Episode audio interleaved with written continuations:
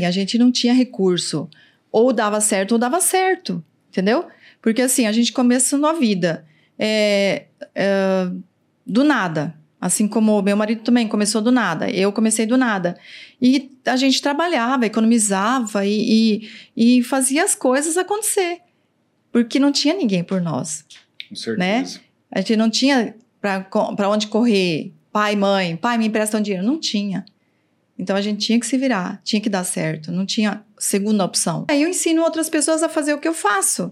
Então é uma coisa é, é, tão bonita porque a sua luz não apaga ao levar a luz para o outro, né? Verdade. Então, para quanto, mais pessoas é, você leva a oportunidade, ensina, capacita, orienta e levanta aquela pessoa para ela crescer também, mais nós somos reconhecidas. A gente só tem sucesso se a gente quiser.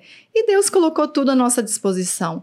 Ele falou, deu tudo para nós, colocou a gente no mundo e falou: Ó, oh, tá pronto, tá tudo aí para você. Aproveita, faça por merecer. E se você não fizer, ninguém vai fazer, porque Deus já fez por nós. Caramba. Ele fez tudo, menos a sua parte.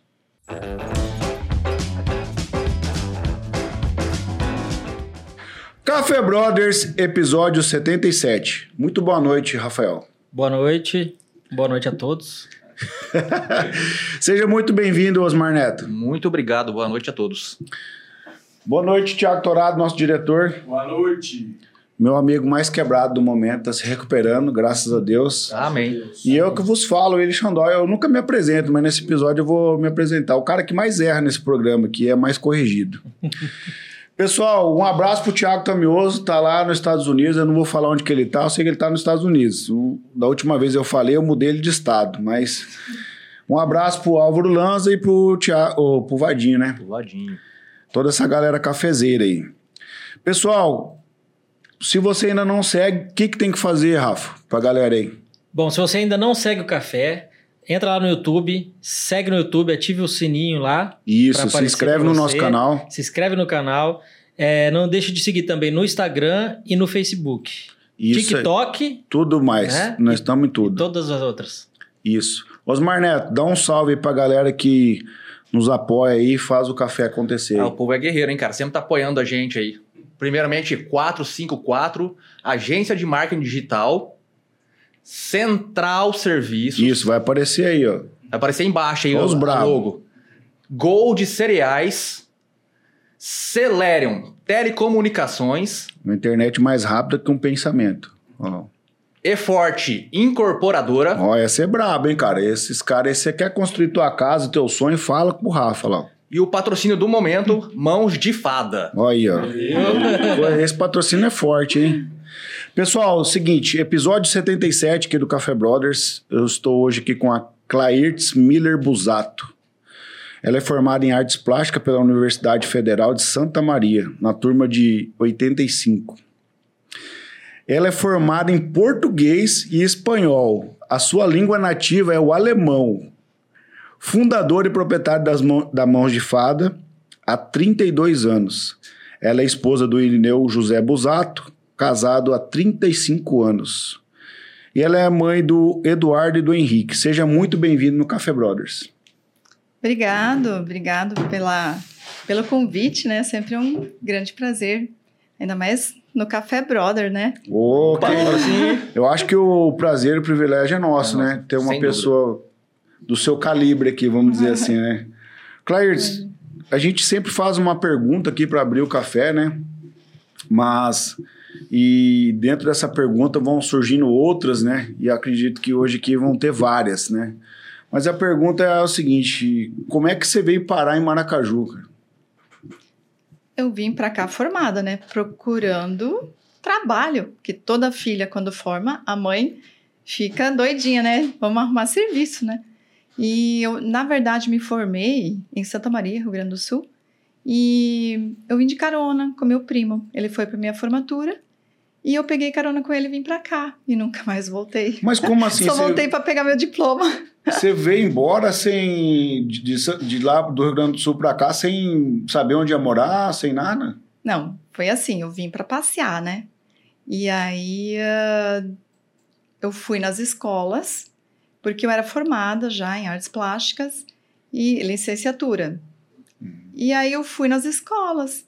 Falei, bom, vou começar a dar aula, porque uma cidade que nem Maracaju, há tantos anos atrás, né, 37 anos atrás, o que eu ia fazer com artes, artes plásticas, né? Aqui. Só dá aula mesmo, né? É, só dar aula. E aí eu fui nas escolas, todas as escolas me contrataram. Todas! Caramba. Porque não tinha ninguém formado na área. Não tinha. As escolas, eu comecei a dar aula em três escolas estaduais e mais uma escola particular. E aí eu dava aula de manhã, tarde e à noite. Não tinha nem Caramba. tempo para respirar. né? Aí você falou, agora eu vou ficar rica. Na época que o professor ganhava bem ainda, né? Isso, na época É. que se casasse com o professor era dar golpe do baú, sabia disso? Essa eu não sabia, não. É verdade, cara. É, tanto que na época eu lembro que tinha o, o Banco Bamerindo, se não me engano, Isso. na, naquela época. Aí o gerente me procurou, queria que eu fosse trabalhar lá. Quando ele me falou salário de bancário, eu falei: não, não, vou continuar dando aula. Você vê, cara, como É. que o professor era va- valorizado nessa época. Era a década de 80, Clertz. É, em 86 comecei a trabalhar. Eu Isso. vim aqui em fevereiro de 86, porque me formei em Santa Maria. Eu fiz faculdade em 2000, de que 2000? 1982 a 85. Uhum. Quatro anos, né? Aí, Isso. E aí o que que acontece, Clertz? É o seguinte, mas antes de você ir para a faculdade, né? Tem uma história que poucas pessoas imaginam na sua vida. Você nunca vai imaginar isso. Se você está nos ouvindo, é, quero que você nos veja, vai no YouTube e nos veja.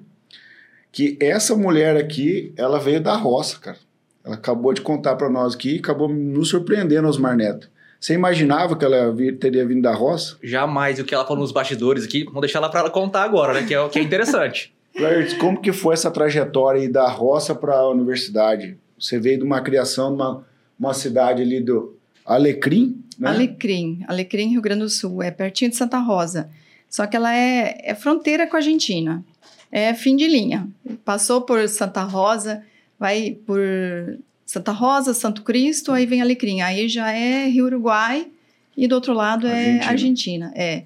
Olha. E aí, ah, eu, nó- meus pais eh, tinham um sítio, né? A gente morava lá, eu sou a mais velha de sete irmãos vivos, que eu tenho uma outra irmã falecida, que ela nasceu e faleceu bebê, né?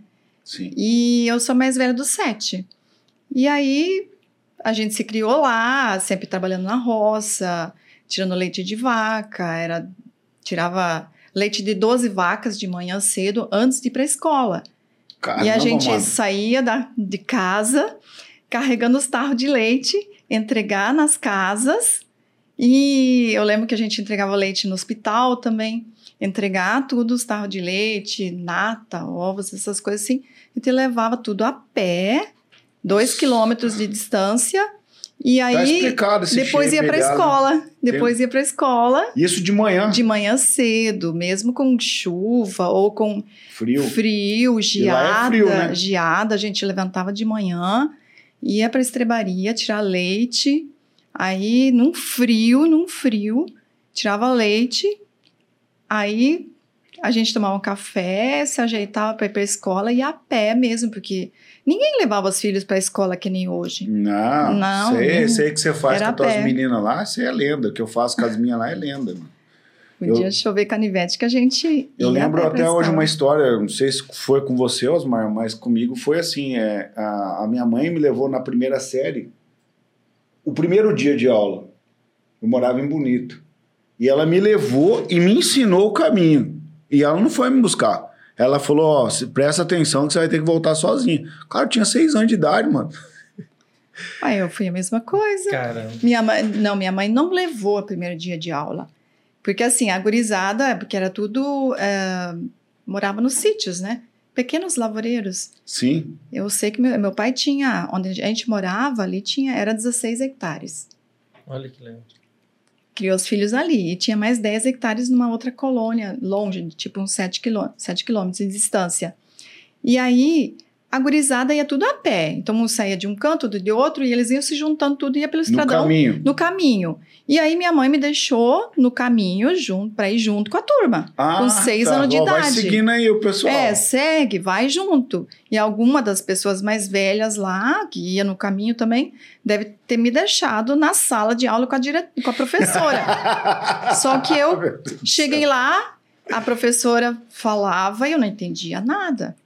Você não falava português. Não, nem uma palavra. Nossa, ela fala- Caramba, cara! falava Meu só alemão. Deus, cara. E- Galera, se vocês não estão entendendo o que está acontecendo, a Clarice não falava português. Ela foi criada junto com os pais ali, com os irmãos.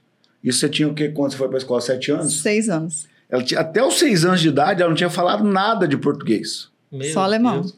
Só É. alemão. Daí ela chegou lá, né, na escola. Foi dar aula de alemão. Não, eu fui aprender português. Fui Ô, aprender português. Ô, Xandó, aí o que eu gosto de participar com você aqui do café é como é bom a gente estar tremendamente enganado, né? Tipo assim, né? Que a gente olha a Clairtz, né? Conhecida como a, a, a, a senhora dos carros rosa, igual você falou lá, né? Tipo assim, né? A da Mary Kay. E assim, pra você que achava que a Clairtz nasceu em berço de ouro, toma aí, essa. cara.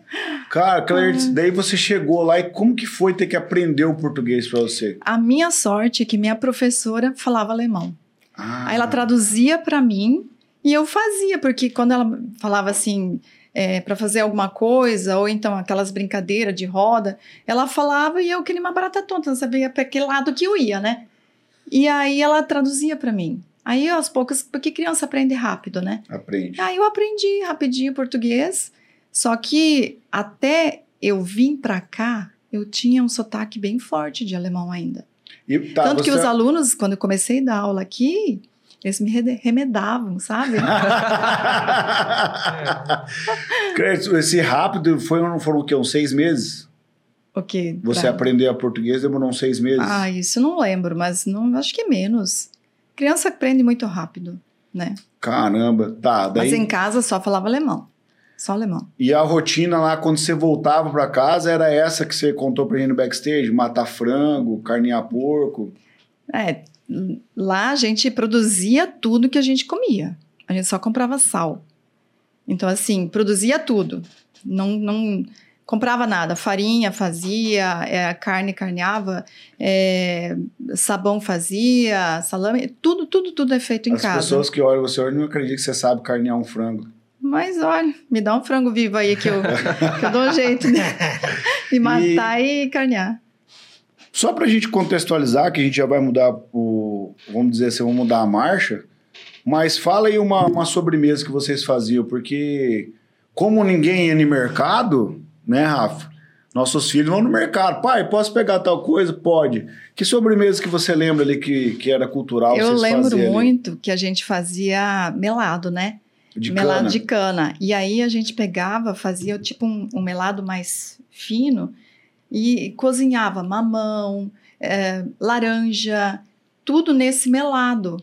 E aí deixava guardado em latas. E aí, quando tinha festa, tinha visita, aí a gente tirava da lata, que era, virava tipo um melaço, assim, sabe? Bem doce. E aí, com esses pedaços de fruta dentro. Mas a gente também aprendeu a fazer pudim, essas coisas, mas nunca com, com leite condensado e creme de leite. Ué, como Era- que é? Ovos, leite e é, maisena, ou então ovos e leite só. Não tinha Caramba, cara. nada de enlatado. A gente não conhecia nada enlatado. Nunca foi usado na casa da minha mãe. Até hoje ela não usa enlatados. Ela Caramba. nem sabe E naquela usar. época, eu vou fazer essa pergunta porque pra mim foi uma realidade, né? Viver uma época sem energia na fazenda. Lá, lá tinha energia já nessa não, época? não, não. Ah, tinha que buscar no poço. E para lavar a roupa também ia lá longe, lá na. No, tinha tipo um rego d'água. E aí lavava é, na tábua mesmo, sabe aquela tábua de lavar? Caramba, mano. Aí colocava as roupas para roupa de cama, colocava para quarar no sol, lá no meio do, aqui chama de campo, lá chama potreiro, lá no sul onde fica as vacas. Sim. E aí ah, era assim, carregando as, as roupas sujas e depois trazer de volta as lavadas, tudo dentro de um cesto e pendurar tudo no varal, assim, tudo era, não tinha máquina de lavar roupa, nada disso. Tudo era sustentável, E no, né? e no frio, como poço que era puxar a água do poço com, No com frio esquentava a balde. água. Pra tomar banho. Para tomar banho, ah, o chuveiro era tipo um, um latão grande assim com uma ducha embaixo. Então a gente esquentava a água, colocava, colocava água morna dentro. Só que aí já era moderno. Que os primeiros banhos que eu lembro da minha vida era na bacia. Nossa. Era bacia. Tanto que eu lembro que o primeiro dia de aula eu queimei minha mão, fui para a escola com minha mão toda com bolha, doendo, porque a mãe preparando meu banho na bacia e era meio frio. Ela mornou a água com água quente, derramou a chaleira de água Quente, Quente dentro. e eu fui querer misturar a água e pus a mão Ah, embaixo da água quente. E É. esse tempo era o tempo também que guardava a carne na lata de banho. Exato. A gente não tinha geladeira, então guardava a, a, a carne dentro da lata de banho. Desculpa, galera, vocês que são dessa época, vocês não estão entendendo o que nós estamos falando aqui, cara. Vocês têm que pesquisar o que, que é carne na lata de banho. É. A gente sabe dessa época aí. Ô, Claire, só uma curiosidade. Até quantos anos você, morou na colônia? Até entrar para faculdade. Então, Aí toda a sua ia- parte de estudo de educação foi tudo ali na colônia. Tudo lá na escola, é, escola pública, sempre foi escola pública. E na época eu lembro que quando eu entrei para. Que era assim: ginásio e segundo grau. Primário, ginásio e segundo grau. Hoje é ensino fundamental. Ensino e- fundamental, Isso. médio e o superior. né? Aí ah, eu fiz o jardim, o pré, depois o primário, ginásio. E quando eu entrei para o segundo grau, também era escola pública, só que a gente tinha um carnezinho, a gente ajudava a pagar para ter uma escola melhor, sabe? É, a gente fazia as faxinas da escola, final de semana, é, fazia. Todo mundo fazia mutirão para limpar a escola. para plantar as, as, verduras. mudas, flores, fazer horta da escola para merenda escolar. É, por exemplo, as floreiras, a gente plantava as flores na escola. As árvores, que até hoje tem lá, que eu fui visitar quando eu fui para o sul a última vez, eu fui lá ver, rever minha, minha escola. Tem árvores imensas, gigantescas lá que eu ajudei a plantar. Então, assim, lá os alunos faziam tudo para a escola. Era uma cultura de, de deixar um ambiente Exato. mais bonito É. possível. E aí, para merenda escolar, na época não existia esse negócio de ai, ganhar merenda, ganhar uniforme. Hoje, todo mundo quer tudo pronto, quer ganhar tudo, né? E na época, não. A mãe costurava nossos uniformes e a, a, a merenda, cada aluno levava alguma coisa. Se não tinha na escola, na hortinha da escola, a gente levava, cada, cada, um, cada dia alguém levava alguma coisa. Uma cenoura, levava ovos, alguma coisa. E os lanches eram muito gostosos. Muito bom. Era uma cultura que, de, de- totalmente diferente, né, cara? É. E se, e se perdeu, né? Se perdeu, né? Você vê a, a- como que é, né, cara? Era tipo de comunidade mesmo, né? Não, Comunidade e mesmo, né, cara? E o respeito aos professores. Nossa. Não, Deus o livre, O cara. professor Se você- entrava dentro da sala de aula, era autoridade. Entrava dentro da sala de aula, todo mundo levantava em pé, era bom dia, todo mundo junto. Enquanto o professor não falava para sentar, todo mundo ficava em pé em sinal de respeito. A gente pegou né? um pouquinho dessa, dessa, dessa. Eu peguei um pouquinho disso. O professor entrava, falar bom dia e fazer a oração do Pai Nosso. Também. Primeiro cantava o hino nacional. Cantava Na o hino frente da nacional. E depois, é, ficava tudo enfileiradinho e tinha que ser assim, alinhadinho. Não podia ficar desalinhado, e todo mundo em posição de sentido. Aí cantava o hino nacional, entrava para dentro da sala de aula em fila, chegava dentro da sala, rezava, rezava o Pai Nosso. Aí depois que a gente recebia o professor, tudo, nossa, era Desse muito. jeito. E, e como que era o castigo na época, na época de escola? Tinha que ajoelhar em cima do milho ou então cheirar a parede. Cheirar a parede. Cheirar a parede, tipo assim, a gente falava cheirar a parede, que tinha que ficar de frente. De à costas pro professor no cantinho, não podia olhar para trás, não podia olhar para frente. Teve um dia que eu lembro na quinta série, o professor se incomodou porque eu estava conversando muito. É, é porque assim, é porque na verdade eu era repetente. Eu perdi, eu tive meningite quando eu era, tinha meus 12 anos de idade, de 11 para 12, eu tive meningite. E aí, isso foi em setembro.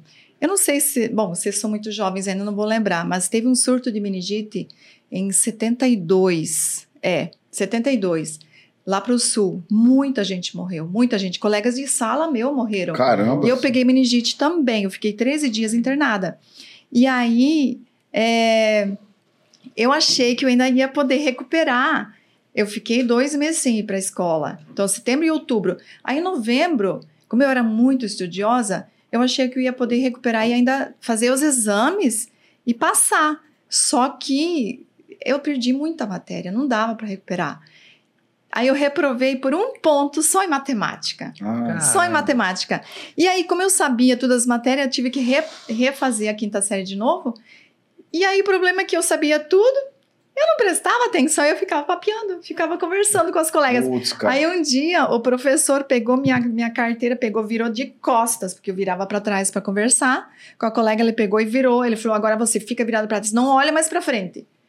Ah, mas que dificuldade. Aí eu queria olhar para frente. Você vê, né, cara? Era, era totalmente diferente. Acho que hoje, se o professor e fizer gente isso, você vai preso, né? Mas É. também apanhava com régua. Na escola? Sim, Era batia com régua. Na mão ou na bunda? Na mão, na cabeça, nas costas, qualquer lugar. E a gente morria de vergonha, ficava envergonhada. A gente jamais ia falar pro pai que a gente apanhou. Mas que ia tomava outra pisa, né? É, aí já ia apanhar de novo em casa porque aprontou na escola, porque o professor jamais ia fazer nada que você não estivesse incomodando, né? Com certeza. A gente tinha muito respeito pelo professor e, e os pais também. Deus me livre chegar em casa com nota baixa. Era. Nossa, a gente tremia nas bases quando ia buscar o boletim. Meu Deus do céu. Clairdes, é o seguinte, então você veio para Maracaju e tal. Cara, eu jamais na minha vida ia imaginar que você tivesse essa trajetória da, da roça aí, porque eu também vim de uma, de uma criação assim da fazenda, né? Eu morei na fazenda Itamaraty, quando a fazenda Itamaraty era ativa ainda, né? Então eu tive o privilégio de, de, de ter essa, essa brincadeira de, de ir lá montar cavalo, tirar leite, essas suas coisas. E a minha família também, quando eu vinha, eu morava numa fazenda e vinha passar férias em outra fazenda. Quase a gente não via para cidade, né? Então havia uma grande expectativa quando a gente ia na cidade, por exemplo, fazer uma compra, coisa, era uma coisa, era um passeio para nós. É, hoje. Não, pode terminar. Não, não, era um passeio para nós. Aham. Havia essa expectativa ou você não conhecia a cidade? Não, a gente morava numa cidade pequenininha. Na época que eu Uma morava cidade lá. maior, você não ia. Não, eu fui pela primeira vez para Porto Alegre e já estava com 14 anos. 14 anos Já com uma excursão, uma excursão de, de escola, né? Que, eu- que era a formatura do ginásio, acho. Ah, se não sim. me engano, foi isso. E aí foi que eu conheci praia também, né? Eu acho que era 14. É, 14 anos. Aí a gente foi pra praia, ficamos um dia, eu acho que na praia. Aí. É, só passear, só passar, assim, porque a gente foi conhecer a região lá de Porto Alegre, Caxias, Bento, Garibaldi, aquela região lá, né? E. Mas assim, a cidade mais próxima, maiorzinha, era Santa Rosa. Mas a minha cidade, onde eu nasci, é, na época tinha 14 mil habitantes, hoje tem 7. Diminuiu, mano. Eu Sério. saí de lá, ninguém mais ficou. Deixa eu falar, um, eu quero fazer duas perguntas em uma só. Hum. O que, que aconteceu primeiro? Você conheceu o Busato ou abriu a mão de fada? Não, foi o seguinte, eu vim pra cá, eu saí lá de, de Santa Maria formada, vim pra cá, comecei Sim. dando aula. E aí, eu recém tinha chegado, foi em fevereiro, né? Isso. Em maio, naquela época, sempre tinha a festa da soja. Que o Lions Club promovia essa festa da soja, né? E tinha um baile. E nesse baile era escolhido a rainha da soja. Rainha e as princesas. E aí, na época, é, eu tinha uma aluna que tinha sido a rainha no ano anterior. E ela me convidou, ela falou assim, Clairtes, vamos desfilar para para essa festa, né, para ser para concorrer à rainha. Eu falei, mas eu nunca desfilei, né? Eu falei, não, não, eu eu vou vou te apresentar. E aí, só que cada cada mulher, cada moça que desfilava tinha que ter um patrocinador. era um, uma- um comércio que patrocinava, ou era um banco. Então, cada um patrocinava uma guria para desfilar. E aí me levaram para conhecer o tal do patrocinador. Hum. Quem que era? O Pirineu Busato da Agrícola Canadá. ah, Busato, eu não sabia não, hein? Rapaz, o cara... E aí ele patrocinou a roupa, é, o cabelo, tudo isso ele, ele pa- pagou, na verdade, né? Aí tinha que dançar valsa lá com o patrocinador, não dançava nada, só pisava no meu pé, hoje é um pé de valsa, né? Porque eu e acabei ensinando ele, né? Mas eu sei que foi assim que a gente se conheceu. E aí depois, quando Lógico, foi tirado várias fotos, e ele teve várias fotos que tava junto, porque afinal tá- era patrocinador, né? Você era solteira na época, você não tinha nenhum Sim, namorado, nada. recém-chegada, solteira. E aí ele. Eu achava que ele era casado, eu nem, né? Nem tinha. Aí quando chegou meu álbum com as fotos, eu chamei ele. Eu falei: Ó, chegaram as fotos, você quer.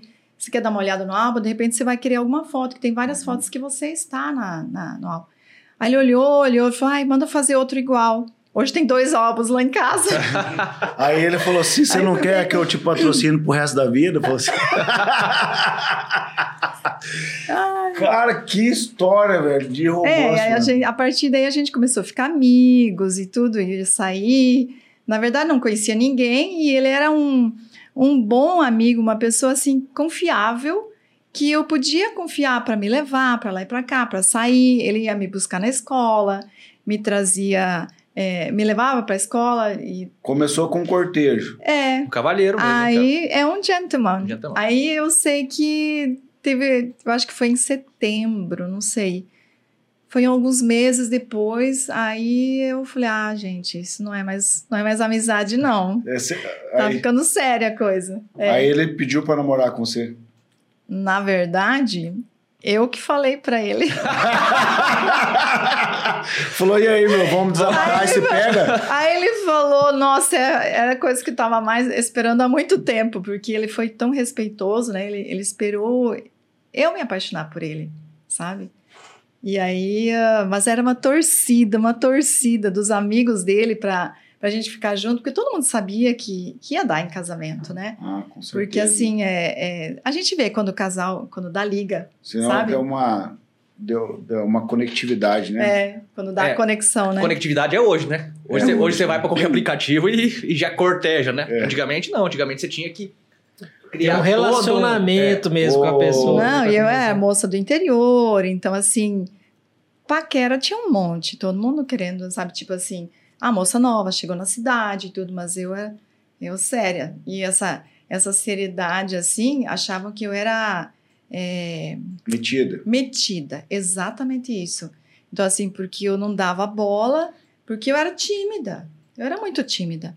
E aí ah, achavam que eu era metida. Eu acho que a gente, é, se Deus nos permitir daqui pra frente, a gente convidar o Busato a ele vir, ele, ele pode dar uma senha pra essa gurizada aí, né, cara? Como é que conquista, né? a mulherada. Ensinar como que conquistava antigamente? Isso, como conquistava antigamente. E a, e a Clarice, a gente podia fazer um episódio com ela só pra como que uma mulher se torna uma mulher de valor, né? Porque assim, cara, ela segurou a onda, né, cara? O cara ficou levando ela pra lá e pra cá e será que esse cara tá afim mesmo de mim? Hoje eu vejo assim que as mulheres, cara, eu vamos aceitar qualquer um aí logo, e porque eu tô ficando velha e acabou meu tempo e vamos. Mas, cara, o impressionante mesmo foi ele ter segurado a onda até o final. Foi ela que intimou ele. Então, cara, isso que eu tô admirado entendeu? dele. Esse entendeu? cara, ele foi, ele foi cavaleiro até o final, cara. Isso aí é raro acontecer. Com certeza, o cara desiste, né? Mas o cara queria muito, né? Cara É, na quer- verdade, assim, eu, eu sempre, sempre pensei, o cara que, que quer casar, ele respeita. Sempre. Exatamente. Respeita, espera, aguarda o momento, né? Não fica avançando o sinal, né? Isso aí, é- é, esse é assunto legal pra hoje em dia, hein, cara. Cara, isso aí é não, esse- outro podcast, isso Outro aí. podcast, só essa é. né? Ô, teve um detalhe que, de- que, que, que acho que a gente deixou passar, que eu, achava, que eu achei interessante, assim, que eu tô me perguntando, como que a Clairtz, que estudou lá na, em Santa Maria, é, como é que ela foi parar em artes plásticas?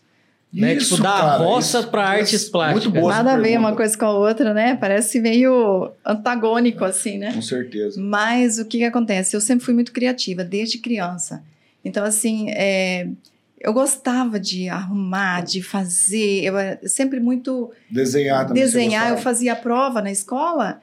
Aí a gente não podia entregar a hora que terminasse e sair, como fazem hoje, né? A gente, todo mundo tinha que esperar, virava a prova para baixo, virada para baixo, para ninguém colar, né? E aí esperar todo mundo terminar e todo mundo entregava, entregava junto na hora de ir embora. E aí eu virava a prova e eu começava a desenhar.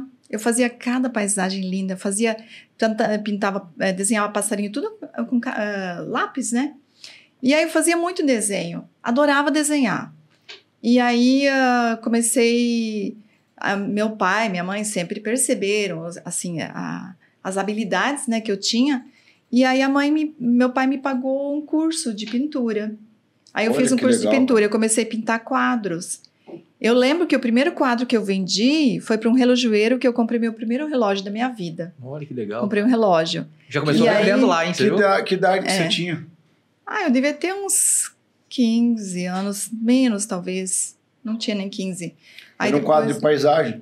paisagem. E aí depois eu pintei uma outra paisagem, um quadro grande, bem maior. Eu lembro que esse quadro, não, eu pintei vários, só que tem alguns com minha mãe até hoje. Ah, Na sua casa não tem nenhum. na minha casa não. Não tem, mas agora eu já comprei várias telas para fazer alguma coisa mais moderna, tipo umas aquarelas, umas coisas mais modernas, né? Eu tinha quadros, mas aí acabou indo para fazenda e sabe quando vai se desfazendo porque paisagem quase não usa mais hoje as casas mais modernas, né? Então não usa mais paisagem. Mas ah, aí eu sei que eu, eu pintava os quadros. Aí eu quando eu entrei para a faculdade, como eu tudo era a vida era difícil na época, eu lembro que para mim morar lá, eu fui morar numa casa de estudante. E eu precisava de levar um colchão. O primeiro, o colchão que eu levei para Santa Maria foi com dinheiro de um quadro que eu vendi para uma enfermeira. Caramba. O ex-prefeito, o prefeito que na época era prefeito, tem um quadro meu até hoje, sabe? A família dele tem. Então assim, eu, tinha, eu pintei muitos quadros para vender, para ter o dinheiro para comprar as coisas que a gente queria ter, porque a gente nunca ganhou nada. Então a gente tinha que trabalhar, tinha que fazer por merecer.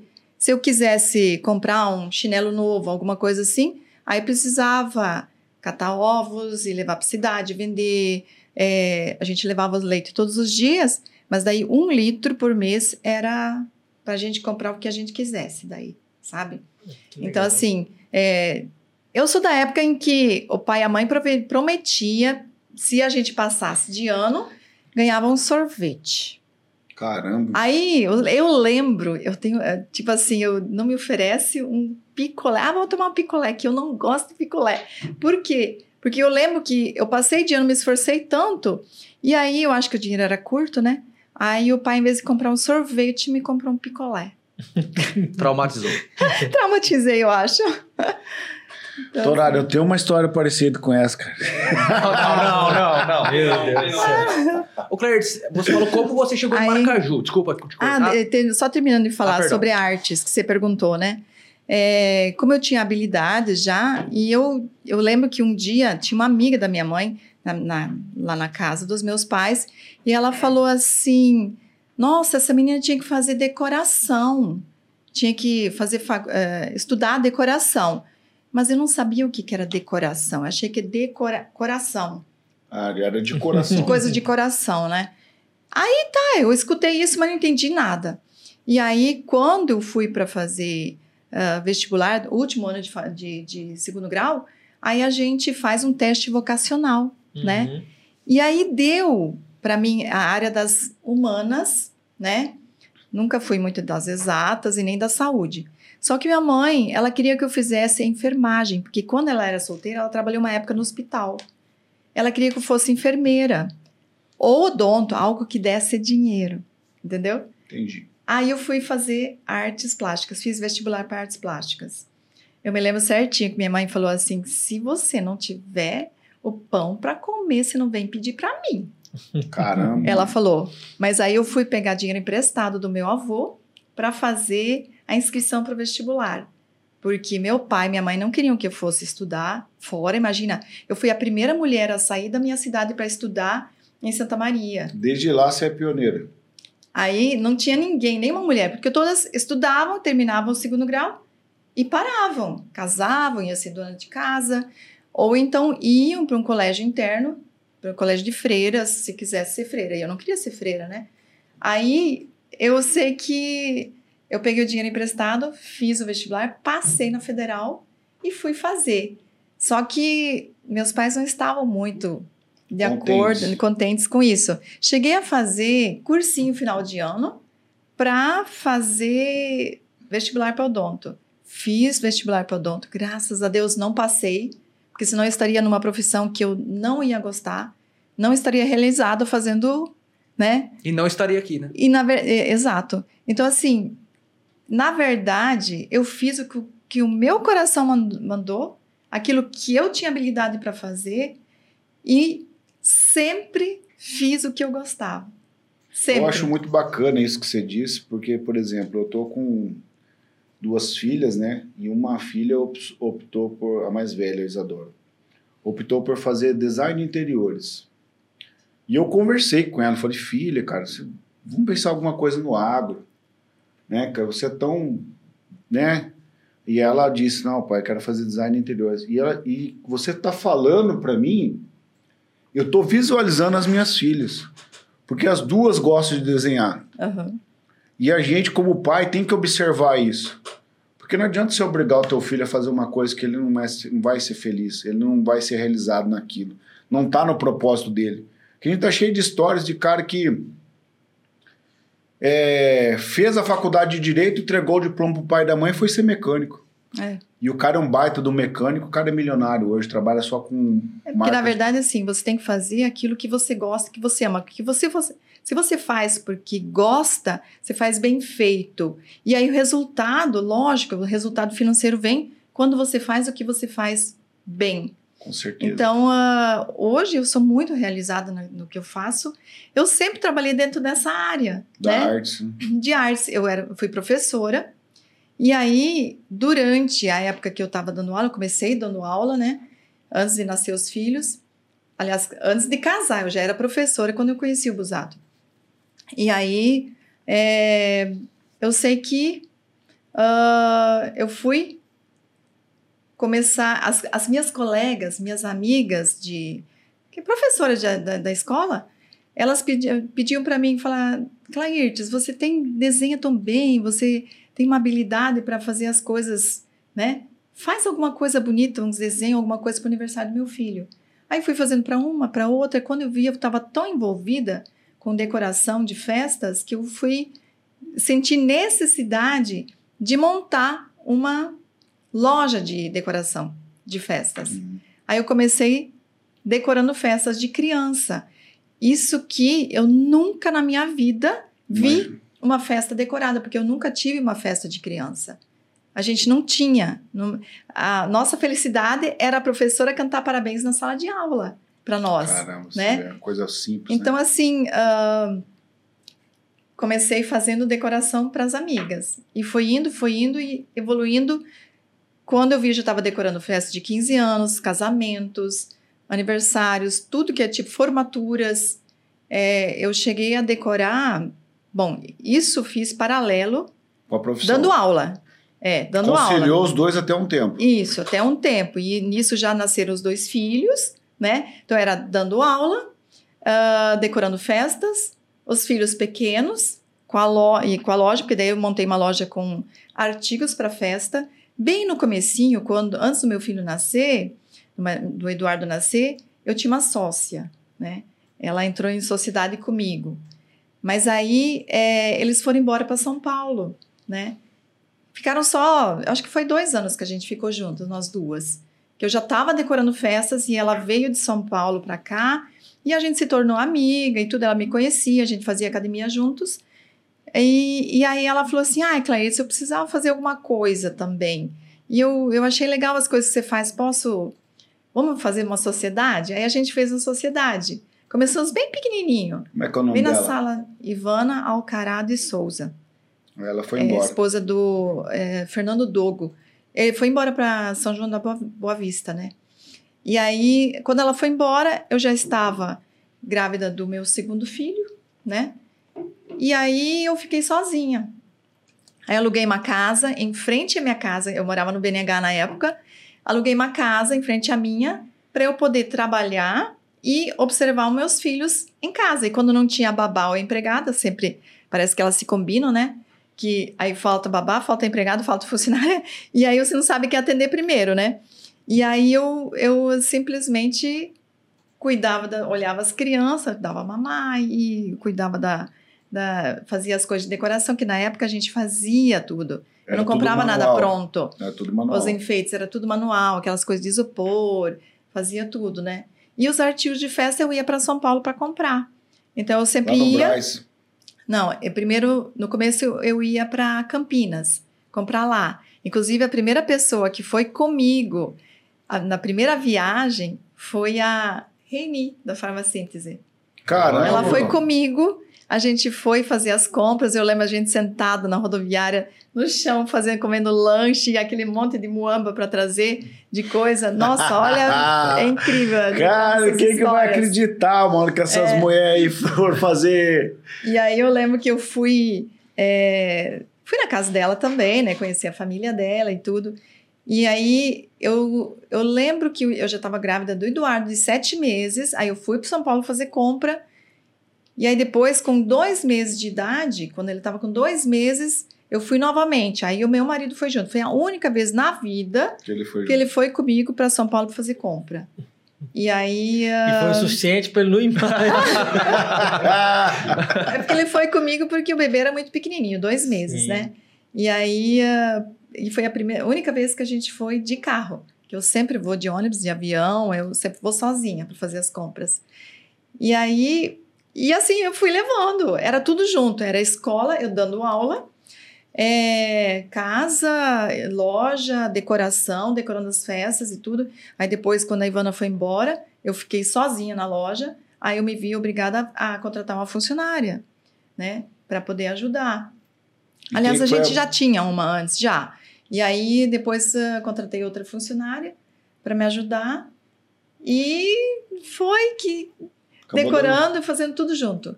E aí chegou num momento, já fazia 12 anos que eu dava aula, e aí eu pedi demissão. Eu era concursado pelo Estado dois períodos, pedi demissão. Aí eu parei, porque na época eu já estava com a loja mais estruturada, eu já estava num ponto comercial, ali na Antônio Souza Marcondes, não é onde eu estou agora, né? É, num ponto alugado. E aí eu ah, comecei pensar na possibilidade de largar da escola. Aí eu fiquei só com a loja e com as decorações, decorando festas. Porque um empreendedor, por exemplo, para mim começar a montar a loja, exige investimento. Eu tinha Exato. que investir. E se eu parasse da aula, eu ia tirar dinheiro da onde? Da loja? Não dava. Eu precisava fazer o negócio crescer a partir do momento que o negócio tivesse é, é, estruturado para né? isso, para me sustentar. Aí eu larguei da escola, né? Porque até então eu dava aula para eu para gastar comigo, é, é, dinheiro para abastecer, gasolina, para as meus minhas eh, vaidades de mulher, né? E roupa, essas coisas assim. E aí Chegou o momento. Aí eu sei que a gente. ah, chegou o momento que eu parei de dar aula. E eu só continuei com as festas. Aí foi quando eu comecei a decorar festas para fora. E a primeira cidade que eu decorei foi para Jardim, Vizinho. um casamento. É. E a partir desse foi muitos, muitos casamentos. E comecei a ir para outras cidades. Sempre fazendo Exato. decoração. Decoração de festas, é. E aí, a, a própria festa era propaganda. Eu nunca fui atrás de ninguém, as pessoas me procuravam. Os fotógrafos de Campo Grande, fotógrafos de outros lugares, eles que me indicavam para as pessoas. É porque aquele tempo não tinha rede social, né? Não. Ah, é então era por, por indicação. É. Mas uma coisa E aí? interessante que, eu- que eu achei que você falou é que eu vejo muito isso, a gente, quem, quem gosta do empreendedorismo aí, né, gosta de arriscar, às vezes, ó, ela, interessante que ela falou que para ela começar, né, a- a- o empreendimento dela, ela teve que investir por muito tempo até o negócio tornar sustentável, para daí ela largar da, da parte que era a segurança dela e pular para dentro É. do barco do, do empreendedorismo, vamos dizer assim, né? E às vezes hoje em dia a gente vê o pessoal falando, né, como se fosse tudo muito fácil, não, vamos arriscar, mas eu acho assim, eu, é, da mesma forma foi comigo, e eu acho que tem que ter essa inteligência no começo de você ver que nenhum negócio começa já dando lucro, né? Às vezes, inicialmente, ele acaba sendo exponencial e depois ele vai dar uma, uma, uma baixada né, no, no resultado, vamos por assim. Então, é interessante isso, né? Que a pessoa, o pessoal que está começando aí tem que ter esse entendimento, Entendimento. que tem que investir para. É, porque na verdade, assim, a gente não tinha recurso. Ou dava certo ou dava certo, entendeu? Porque assim, a gente começou a vida é, é, do nada. Assim como o meu marido também começou do nada, eu comecei do nada. E a gente trabalhava, economizava e, e, e fazia as coisas acontecer. Porque não tinha ninguém por nós. Com certeza. A gente não tinha para onde correr, pai, mãe, pai, me empresta um dinheiro. Não tinha. Então a gente tinha que se virar, tinha que dar certo, não tinha segunda opção, né? Não tinha plano B, só tinha Não. plano A. Aí eu, eu já come- aí eu comecei a decorar festas em outras cidades, aí chegou a 10 cidades, atendendo 10 Caramba. cidades. É. Aí E você aí, já tinha uma equipe já daí. sim, tinha que ter, era sete, oito funcionários e muitas vezes tinha três, quatro cidades para decorar para o mesmo final de mesmo semana. tempo. É. E aí tinha que me organizar, era bem estressante, muito estressante porque trabalhar final de semana é complicado. É, porque Com funcionários é muito complicado, porque jovens, eles querem festar final de semana. É, quem é casado quer ficar com a família. Por mais que pagasse bem, era difícil conseguir funcionários. Muitas vezes eu me vi sozinha para fazer uma decoração no final de semana. Aí vai marido, vai filhos, vai é, é, gente conhecida, catava alguém. Até minha mãe, muitas vezes minha mãe foi junto, depois que ela veio morar para cá, porque ela já faz uns 20 e poucos anos que mora aqui. Então, assim, foi difícil, foi complicado, mas a gente supera tudo. Eu sempre falo, para mim, qualquer coisa que eu fizer hoje é fácil, porque na época foi muito difícil, tudo era mais difícil. A gente não tinha as condições financeiras, a gente não tinha as facilidades que tem hoje. Não tinha muito contato. É, também. não, e, e hoje tu- o que você quiser, você compra pronto. Você compra pronto. Você manda, é, compra pela internet, qualquer coisa. E na época não, era manual, era fazer. Por exemplo, para fazer aqueles desenhos, aqueles eh, personagens para pôr na parede, no painel, eu desenhava, eu ampliava, olhava uma figura pequena, ampliava, aí usava meus, meus dons. conhecimentos artísticos que eu aprendi na faculdade e que eu ensinava na escola também para os alunos, né? E aí ah, ampliava, desenhava, pintava, recortava, fazia tudo na mão. Você participava das festas ou só ia tirar só a decoração depois? Não, algumas vezes as pessoas faziam questão que participasse, me chamavam, mas eu só ia quando era chamada e também se eu podia, porque muitas vezes eu fazia uma festa já partia para decorar outra. Sim. Tinha várias festas, ou E então E essas Eu- festas que você participava, você conseguia enxergar nos olhos das pessoas a realização daquela, daquele evento? Ah, com certeza. Eu sempre falo assim, quando eu decorava uma festa e ninguém elogiava, eu mesma elogiava. Eu falava assim, gente, mas ficou lindo, né? Caramba, cara, isso que é autoconfiança, né, cara? Putz, cara. eu- Porque assim, é, eu lembro é, meu filho, o Eduardo, que ele sempre fala, quando ele ia junto para decorar as festas, os casamentos que a gente fazia, que eu fazia aquelas forração de clube, né? Com teto rebaixado, lustre no centro, essas coisas. E aí terminava tudo, aí começava a juntar é, as coisas para levar embora, caixa de ferramentas, coisas tudo. Aí ele falava assim: vambora, vambora logo, senão minha mãe vai querer voltar para trás para consertar alguma coisa. Porque depois que eu decorava tudo, que estava tudo pronto, aí eu sentava e observava. Sentava e começava a ficar olhando. Se tivesse algum defeito, eu voltava, ia lá, consertava, arrumava. Eu não ia embora sem antes fazer um- um- uma, uma vistoria checklist. geral em tudo para ver se estava tudo perfeito. Tanto que as pessoas que me contratavam, elas falavam assim: não, se a Clarice está fazendo, está tudo certo, não preciso me preocupar. Tamanha confiança. Eu me lembro muito bem que um dia eu fiz o aniversário do, de 15 anos da, da filha, de uma das filhas do Marcos Caldeirão. E aí a Meire é, falou que mais ou menos que ela queria. Na verdade, não escolheu muita coisa, ela deixou para mim. Ela só escolheu a cor da decoração e foi lá no CTG. E ela falou, eu já estava quase pronta a decoração, já era no sábado à tardinha. Aí eu liguei para ela, falei: "Meire, vem aqui dar uma olhada, vê se está ótimo". Não, imagina! Eu sei que está bem feito. Olha a, a confiança que as pessoas tinham. Então as pessoas sempre falavam: entregou na mão da Clairtes, tá bem feito. E isso me deixava assim muito orgulhosa do meu trabalho, que sempre fiz, entreguei mais do que as pessoas esperavam. Sempre entregava mais do que as pessoas pagavam. É. É, tem uma frase né, do Napoleão Hill que ele diz assim: quem faz mais do que é pedido, uma hora ou outra vai receber mais do que merece. E Isso às é vezes não é, não é em dinheiro, né? É em satisfação, em realização profissional, né? Não, tudo que eu fiz na minha vida eu sempre fiz muito bem feito. Quando eu dava aula, eu era. Eu dava uma aula perfeita.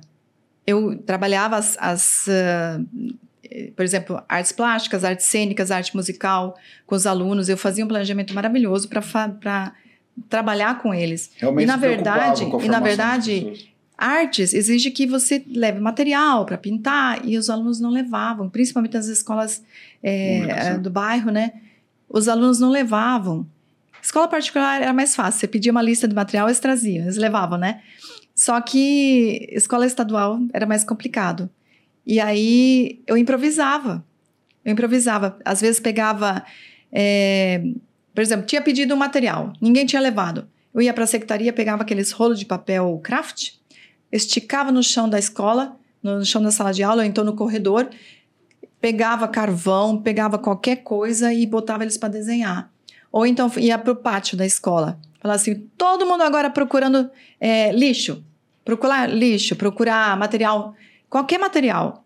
Vamos fazer esculturas com materiais que eles achavam no lixo, qualquer coisa. Então, nós fazíamos uma escultura. E criava temas. Nossa, é- era assim, era muito divertida as aulas. Caramba, Eu- era muito criativa. era assim. criativo mesmo, né? Ô, Clairtz, e aí, então, na- você tá contando para nós que você já fazia decoração das festas, né? E depois desse, qual foi o próximo passo da Clairtz daí? Ah, paralelo às festas, eu montei uma equipe de cerimonial. Então, eu atendia as festas com cerimonial. Eu fazia a decoração dos casamentos, terminava o casamento, já ia, corria para casa tomar banho e me montava para fazer o cerimonial. Cara, Então, eu montei uma equipe de cerimonial também. Porque eu fiz curso de cerimonial, protocolo e etiqueta social com a, acho que é a melhor do Brasil, porque é a Maria Salvatore. Não sei se alguém chegou a conhecer. Ela, não, ela fez nada mais, nada menos do que o cerimonial do, do presidente, na época que o imperador do Japão veio para o Brasil. caramba. É. Então, assim, ela era uma senhora já bem de idade. é, e ela, eu fiz vários cursos com ela. E, nossa, aprendi muito, muito, muito Aí com ela. você teve aula de etiqueta, tudo também? Também. Aprendeu a comer com os garfinhos e tudo lá? Não, na verdade, assim, era mais é, é cerimonial de festas, De eventos. casa- de Ah, eventos. É, eu O me especializei portar em eventos, né? E aí, no caso, você se obrigou a participar das festas daí. Aí, Aí era daí. até acabar. Até acabar. Eu fazia a decoração, depois já ia correndo para a igreja para organizar os padrinhos, organizar tudo para a entrada do- da, da cerimônia. E dali já ia para o salão também, depois que acabava na igreja, ia para o salão já recepcionar lá tudo. Tudo, todo, tudo era coordenado através da, de mim e da minha equipe. Cara, assim, Cris, fazer uma pergunta bem objetiva, assim. Você ganhou dinheiro com isso? Com, com festa? Ou você ganhou muito trabalho? Olha, na verdade, assim, é, eu ganhei muita experiência. Muita experiência. Não sei se ela quis esconder o jogo aí, né, Tom? Mas é, eu acredito que com certeza experiência deve ter ganhado. Não, eu muito. trabalhei muito, trabalhei muito, mas assim, ah, o que eu tenho hoje, por exemplo, aquele prédio da loja, eu conquistei, eu comprei com o trabalho de, das festas. E aí eu sei que eu visualizei, eu fiz eh, na época em 1999, eu teve o Empreitec em Maracaju, eu acho que foi um dos primeiros. E aí eu fiz o Empreitec e a gente tinha que visualizar, fazer uma, uma projeção de, de futuro para nós, de a curto, médio e longo prazo. E aí eu visualizei aquele prédio, que na época era da Guaíba, Guaíba Calçado, se não me engano. Só que fechou e ficou para o Banco do Brasil, então era do banco. E estava fechado fazia uns três anos já. Não vendia, não alugava, nada. Só que eu mentalizei aquilo ali. Eu escrevi eu, que aquilo ia ser meu até junho do ano seguinte. Em um ano. Só que daí, sabe quando você mentaliza e você, você quer muito algo, não importa de que jeito que eu ia comprar aquilo ali. Eu não tinha dinheiro para comprar. Só que daí eu mentalizei aquilo ali, eu chegava a sonhar trabalhando lá dentro. Eu me eu me via trabalhando lá dentro. Já tinha tomado posse, sabe? E aí, em outubro, isso foi em junho. Em outubro saiu o edital de convocação para o leilão. Aí eu fui e comprei no leilão. Só que na hora de bater o martelo e tudo, claro, eu vibrei, aquilo era muito, era, era uma coisa que eu queria muito. Ter o meu próprio local de trabalho, porque antes eu pagava aluguel. E aí eu sei que eu tinha dinheiro, as, todas as minhas economias, juntando tudo, só deu para pagar a comissão do leiloeiro. Nossa, cara! Aí o que que eu fiz? Quando a gente tem crédito, né? Eu fui no banco, fiz um financiamento. Eu sei que nós tinha que dar uma entrada, tinha que dar uma parcelinha de entrada. Aí meu marido me deu, ajudou, me deu essa, essa parcela de entrada. E aí o restante eu financiei para cinco anos. Aí, na hora de assinar o papel lá, assinar o documento, eu falei para o rapaz do banco, eu falei, isso aqui eu vou pagar em três anos. Certo? Ele não acreditou muito. No dia que fez três anos, eu quitei. Olha que legal. Eu quitei. E nesse meio tempo, eu reformei o prédio, enchi a loja de mercadoria, porque na época, não, antes disso, não mexia com decoração, eh, aliás, com presentes. Hoje, minha loja é uma loja de presentes e decoração de casa, né? E aí, uh, eu enchi de mercadoria, reformei, comprei uma moto e ainda troquei de carro, porque precisava de uma caminhonete. Eu tinha uma, uma Courrier, eu acho que Courrier que eu tinha, uma caminhonetinha menor, né? E aí troquei, comprei uma, uma, uma, uma S10, se não me engano, na época, que depois troquei por uma Hilux. E assim foi, tudo tra muito trabalhado, muito trabalho. Então, assim, eu trabalhava sábado, domingo, feriado, eu não tinha folga, nunca. Eu trabalhava direto, direto, direto. Para viajar, para tirar férias, eu já tinha que me organizar com muita antecedência, porque não tinha um feriado, não tinha um final de semana.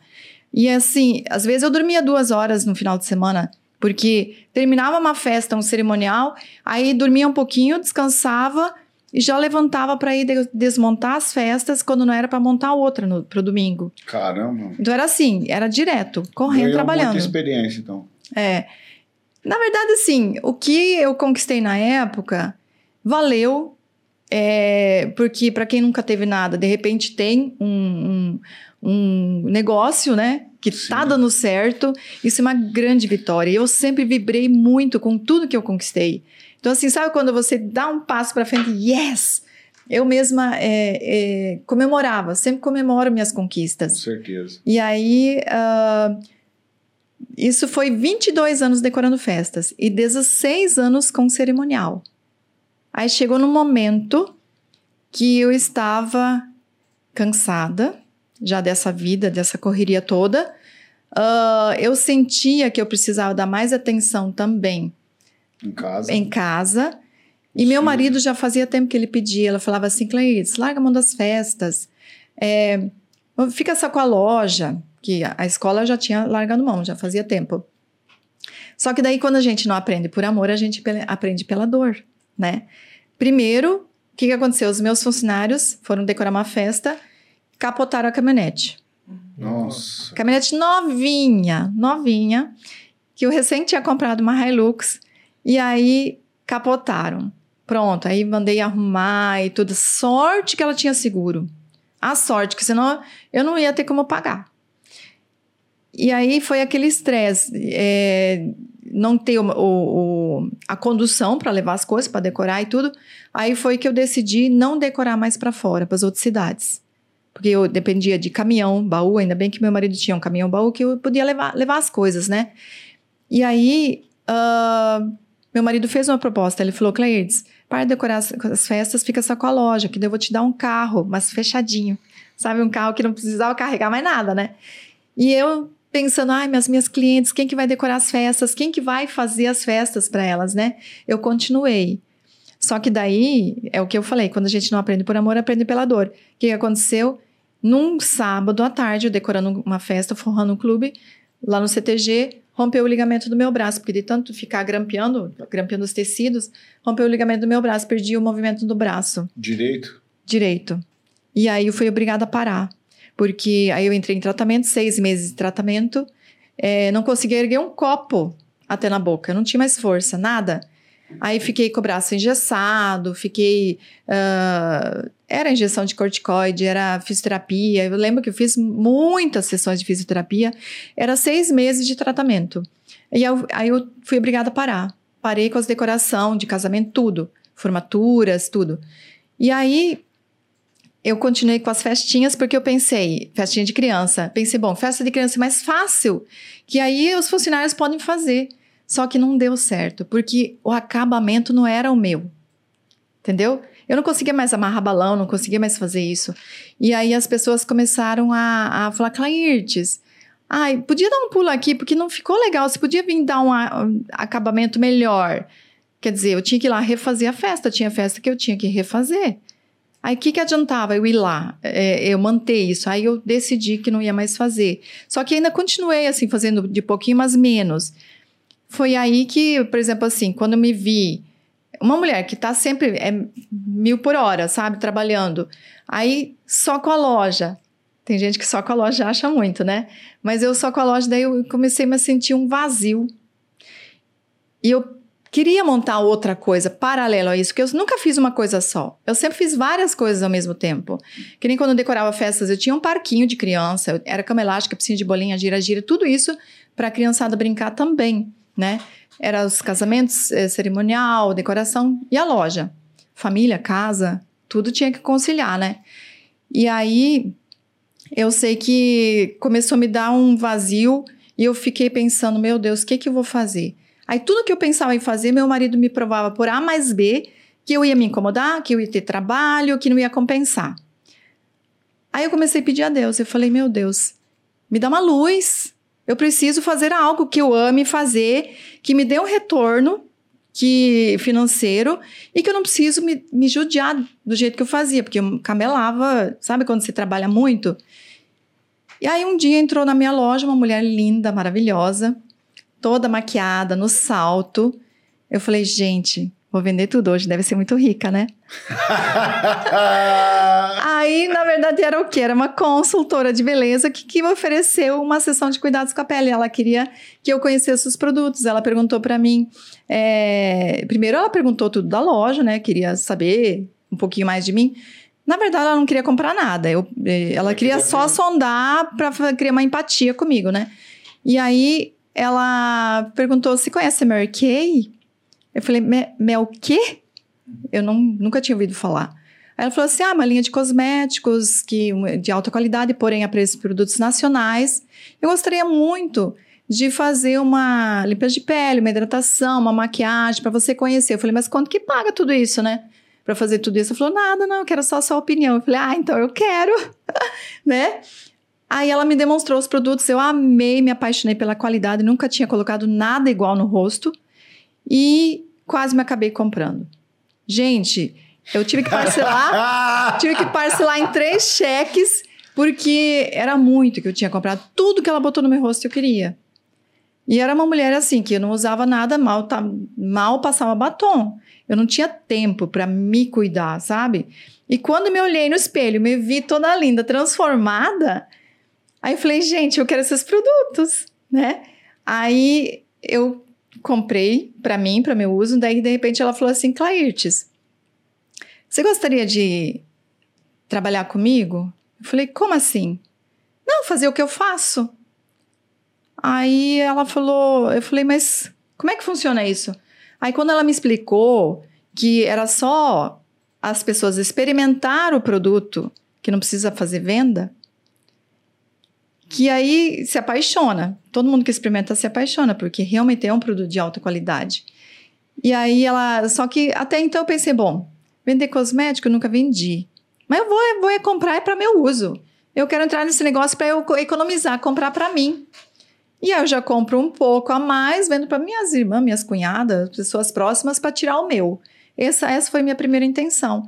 Mas aí ela foi me explicar da carreira. Ela me explicou como funciona a carreira executiva na Mary Kay. Ah, daí me interessei. Eu falei, isso eu gostei. E aí eu comecei a fazer vendas, comecei a mostrar o produto, todo mundo queria, uma comentava com a outra, todo mundo queria. Você já tinha uma rede de contato e acesso às pessoas, você já conhecia muita gente. Sim, aí eu fui para quem que a gente oferece?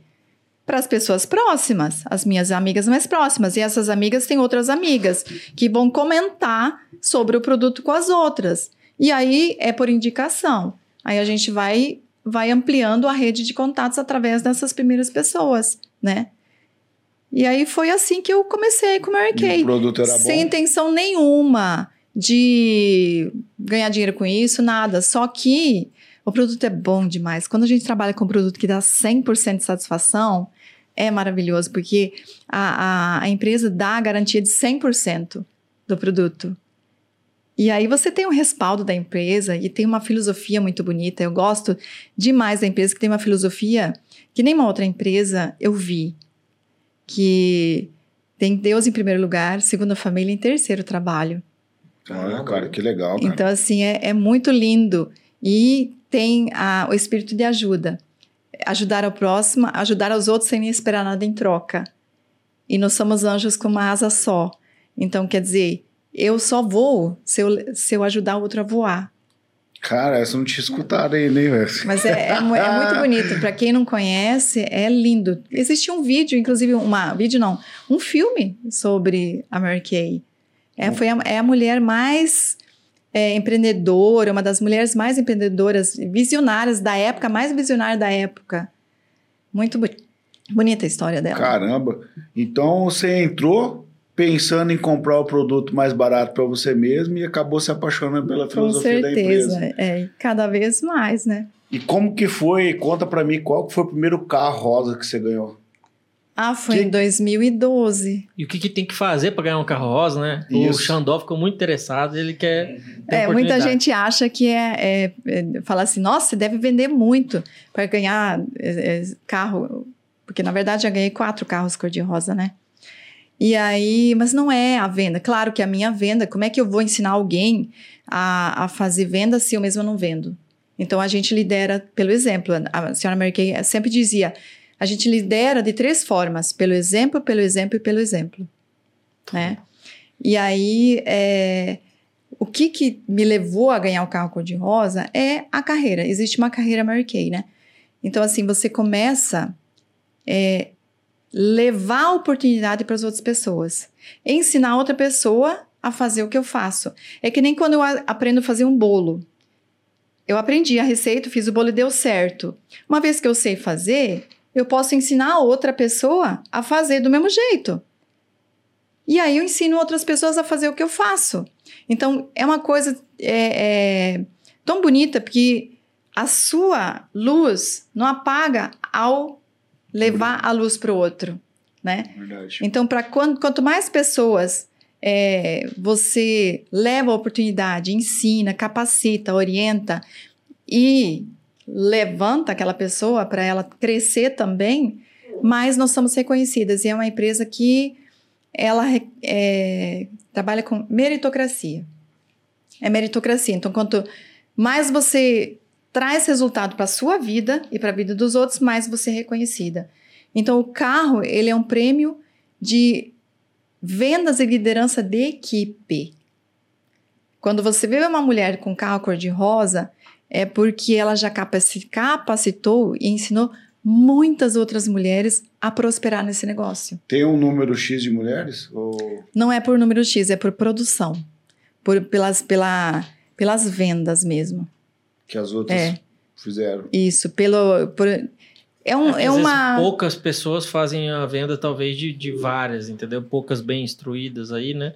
É, depende, porque assim, é, pode ter menos de 100 mulheres na equipe, como pode ter mais, é, não importa. O que importa, se tiver poucas mulheres, elas vendendo muito, trabalhando bem, vendendo bem, eu, eu vendendo bem, aí acontece.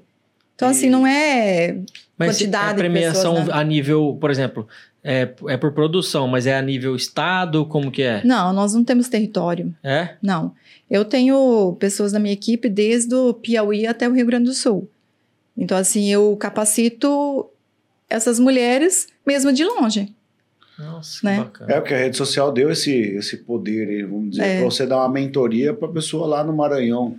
Entendeu? Não, eu falo assim, para ganhar o carro rosa, vamos supor, é uma meta que tem que ser atingida ou você tem que Ah, ganhar sim. de outras pessoas? Não, entendeu? não, não. Todas podem. Não existe ah, as que mais produzir. Não. Todo mundo que chegou naquele nível de produção conquista o Que carro. legal. E a cada três anos, se é, eu manter aquela produção, eu conquisto um novo carro. A cada três anos eu ganho Você um foi carro vendendo novo. os outros? Hã? Você foi vendendo os outros? O primeiro eu dei pro meu filho. Hum, Pintei de branco, né? Eduardo ou Henrique? O Henrique. É, É, ficou com ele. O Cruze. cu- Vendeu agora esses dias, Ah, é? o Cruze. Ficou com ele todos esses anos. O segundo.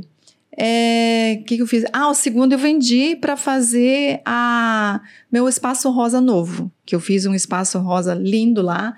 Um camarim, com um escritório, copa, lavabo, uma sala de reuniões. Ficou lindo. Aí eu vendi para fazer essa reforma, que era onde era antes era meu ateliê, minha e depósito da loja de festas, né? E aí desocupei tudo lá, o depósito, e fiz o espaço rosa. Bacana. E aí foi dinheiro, eu marquei. Eu falo assim, porque eu vendi o carro e fiz o, o espaço rosa.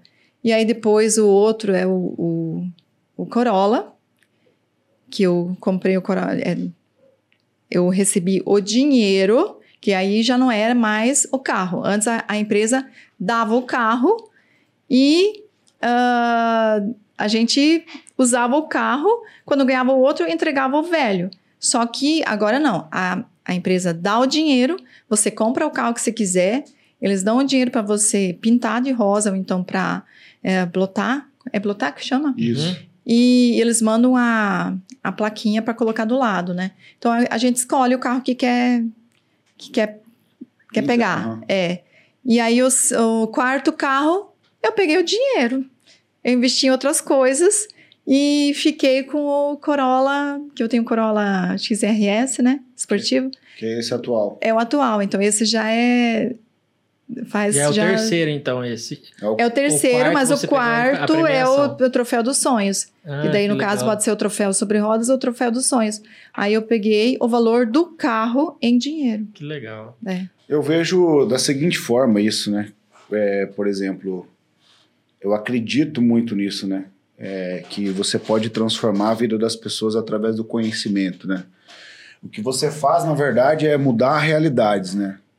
Uma, por exemplo, às vezes uma mãe solteira que foi abandonada pelo marido e está sem uma perspectiva, né? E de repente a pessoa te vê numa rede social, você faz uma mentoria e ela começa lá no interior do Piauí, vamos dizer assim, a trabalhar e a ter uma esperança, né, de dias melhores. E eu acredito que através dessa ferramenta que você tem, você não é só realizada, mas você transforma realidades, né? Com certeza, porque assim, inclusive o lema é, da Mary Kay é transformando vidas. É o lema da, da empresa, né? E quando a gente chega na pessoa, mesmo que você vai fazer só uma, uma limpeza de pele, você está transformando o dia daquela pessoa. Com certeza. Então a gente leva é, beleza, transformando a pessoa, levando a autoestima. E a pessoa, uma vez que ela se sente bonita, ela sente, eleva a autoestima, ela tem mais autoconfiança, ela se sente mais segura, ela se relaciona melhor com as pessoas, ela produz mais no trabalho. Com certeza. Tem, tudo influi, tudo, tudo ajuda. E também, o que, que a gente faz com, com esse trabalho? Um trabalho preventivo para a pessoa não entrar, não entrar em depressão. Porque a falta de autoestima leva à depressão. Com certeza. Da autoestima para a depressão é um pulinho. Já há mais de 10 anos atrás, mais da metade da população brasileira sofria de, de auto- de baixa autoestima. E agora, com a pandemia, muitas pessoas entraram em depressão. Potencializou, na verdade. É, potencializou. Mas também, por outro lado, as pessoas começaram a se olhar mais, se preocupar mais com elas. Sabe aquele olhar Pra dentro. para dentro?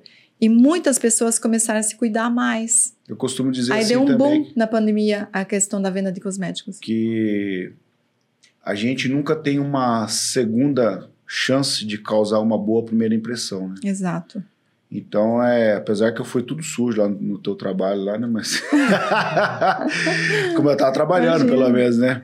Mas eu acredito que é, as mulheres, é, depois desse processo que você faz, você não, não tá trazendo só um dia feliz para ela, né? Mas uma perspectiva de futuro, né? Com certeza, muitas mulheres que eu já atendi que se viram transformadas e saíram da depressão, inclusive por tá- ter oferecido oportunidade para elas. Mulheres que não tinham perspectiva de trabalho, pessoas de idade, assim, senhoras, é, aposentadas, ou então pessoas que não tinham como trabalhar fora por falta de estudo. Poder até poderia, mas que ganhariam um salário muito Abaixo, né? abaixo do que ela precisaria. Então, ela começando a trabalhar, ela faz o salário dela, ela faz o ganho dela, ela trabalha no horário que ela quiser. E é só para mulheres ou homem também pode vender? Não, tem muitos homens na empresa. Muito, Sério? Muitos. Muitos homens. Caramba, muitos homens. É. Mas tem, tem produto só para mulher. Não, tem toda a linha masculina, tem fragrâncias masculиnas, Aí, cara. tem tudo. Tudo. Por exemplo, Aí, minha. pode resolver aquele seu problema. lá.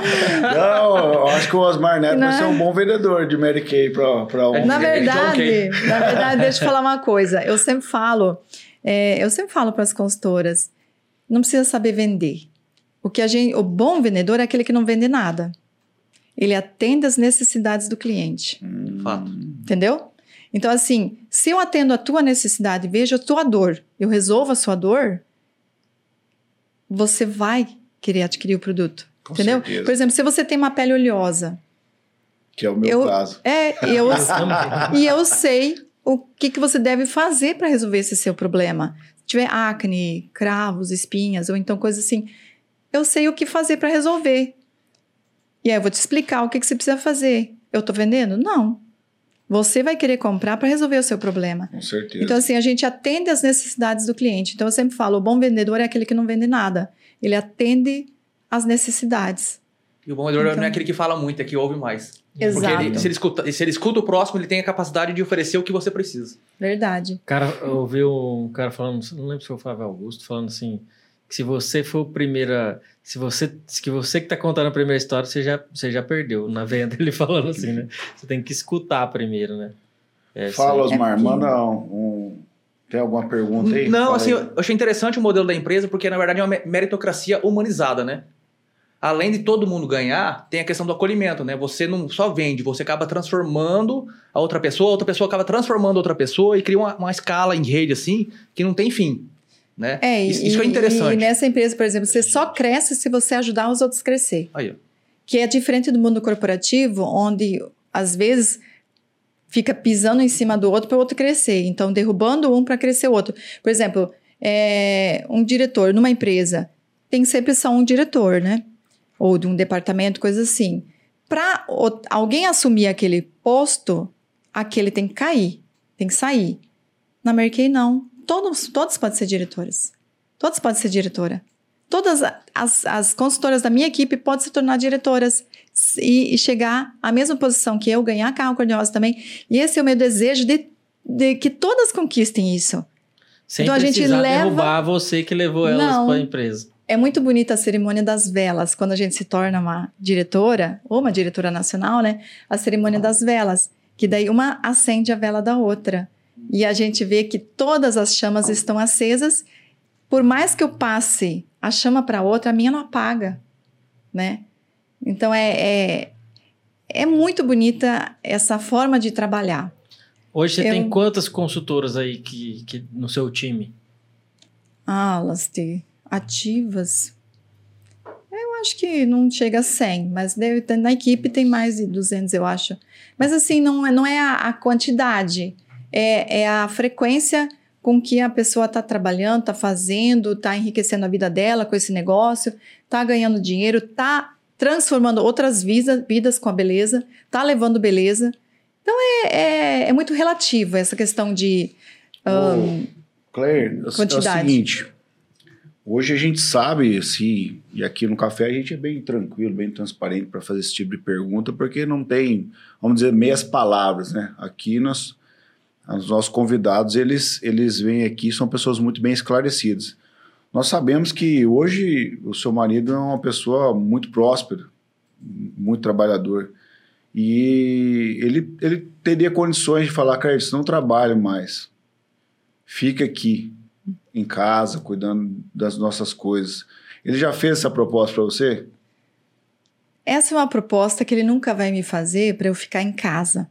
Ele sabe que eu, eu sou uma mulher de trabalho e que eu não ficaria em casa para fazer nada. Uhum. É, ele, ele sempre quer que eu diminua um pouco o meu trabalho, O ritmo. o ritmo. Se bem que eu não acho que eu trabalho muito, porque o que eu faço para mim é um prazer. Mas todo Eu- mundo eu- que tá quando a gente faz o que já- gosta, você não cansa, você não, não é trabalho. Quando você faz o que gosta, você não está trabalhando, Uhum. né? Eu me divirto ganhando dinheiro. Quer dizer, eu ganho dinheiro enquanto me divirto. Então, é assim, é, o que ele, ele, às vezes ele quer que eu vou mais, acompanhar mais os negócios dele. Eu tenho procurado acompanhar mais. Mas, assim, eu sempre estou envolvida também com a questão de lavoura. É, não vou lá plantar nada disso. Mas o que eu ajudo muito é na parte de, de humani- humanizar as fazendas. Sim. É a questão de reforma, de casa, construção, é, melhorias. Sempre estou junto. O olhar Tanto- para o próximo, né? Isso. Tanto que o Eduardo, tudo que vai fazer lá, ele me pergunta, mãe, o que, que você acha de fazer isso? Me dá uma dica, como é que eu vou fazer isso? Então, tudo eu ajudo. Até na cor que vai pintar lá um galpão, eu que, eu que oriento e ajudo. Então, eu estou sempre dentro. Quando vai fazer um projeto de, de uma obra, construir uma- alguma coisa na fazenda, eu sempre estou no meio, né? E, Pedreiro, dando dica, participando, ajudando. Eu puxei Hum. essa pergunta para dizer assim, é, o que, que te motiva? Que hoje a gente sabe que não é mais a questão financeira, né? Hum. Que graças a Deus e ao, à sua dedicação, é, não é. Mas o que, que te motiva a continuar trabalhando? É uma, é uma pergunta que todo mundo me fala, fala assim, ah, você nem precisava trabalhar. Mas a gente, para se sentir vivo, para a gente se sentir bem, a gente tem que ter uma realização pessoal, profissional e sentir que está ajudando outras pessoas. E eu encontrei meu propósito na Mary Kay, de ajudar outras pessoas.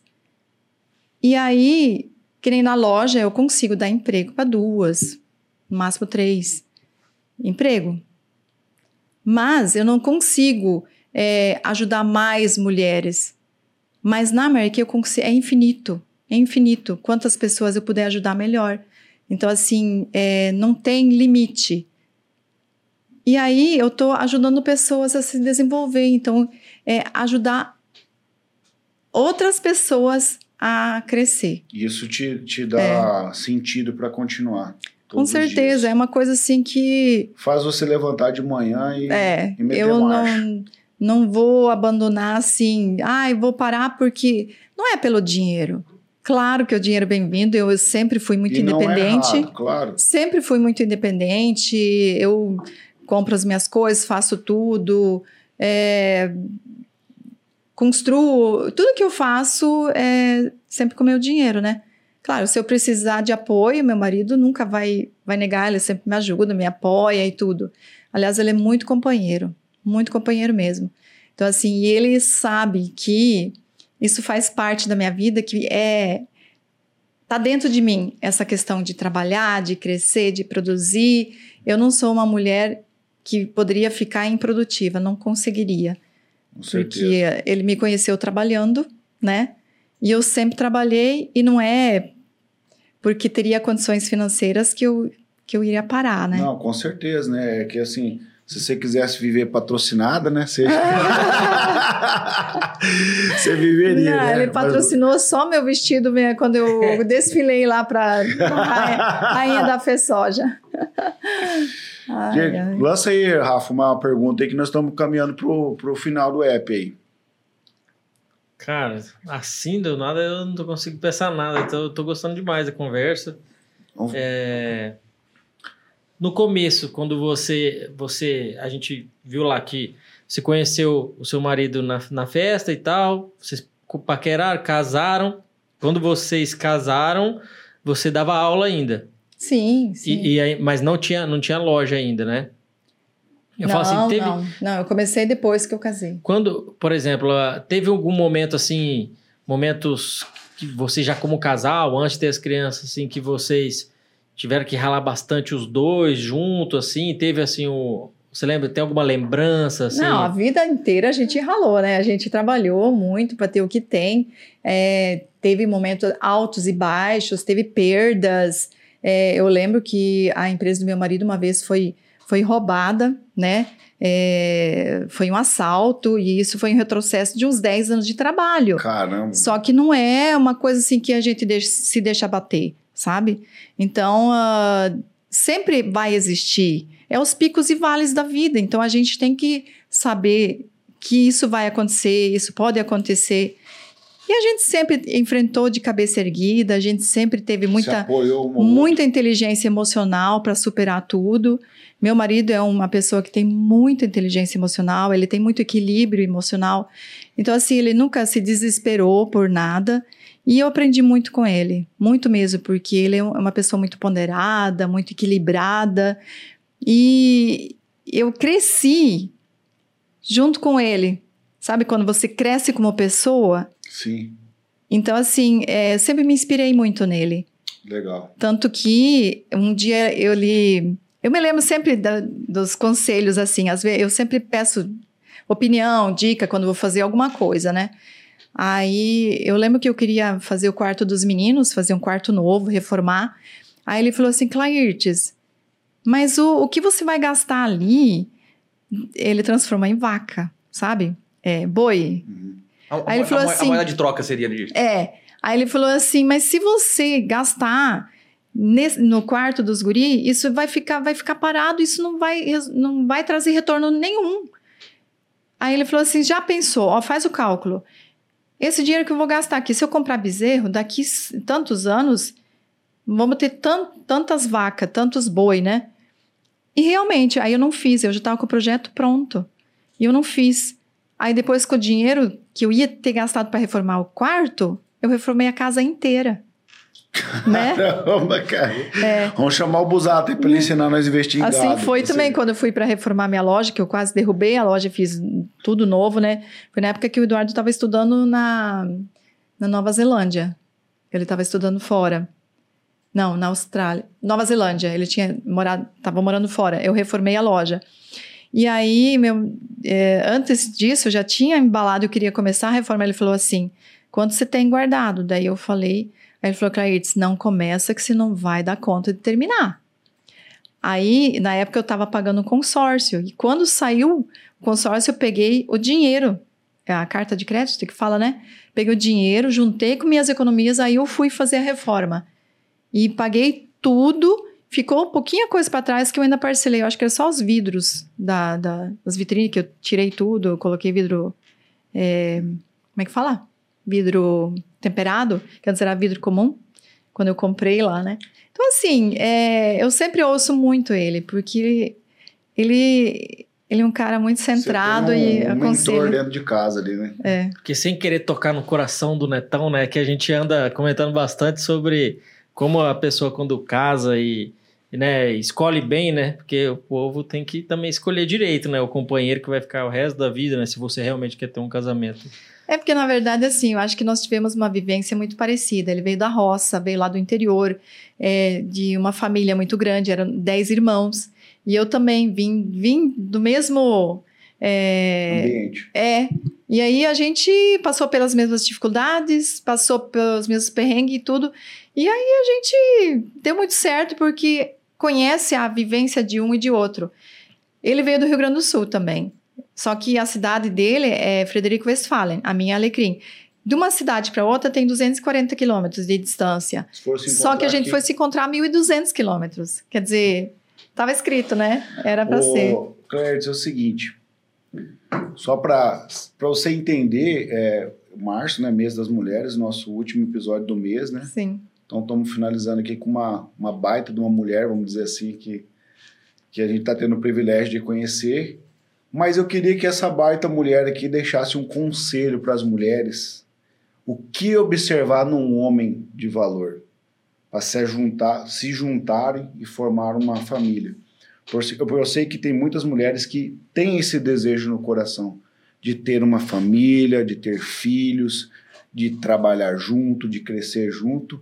Então, o que, que a Clairtes falaria para essas mulheres que estão aí solteiras, vamos dizer assim, é, esperando encontrar ou buscando encontrar alguém para formar uma família?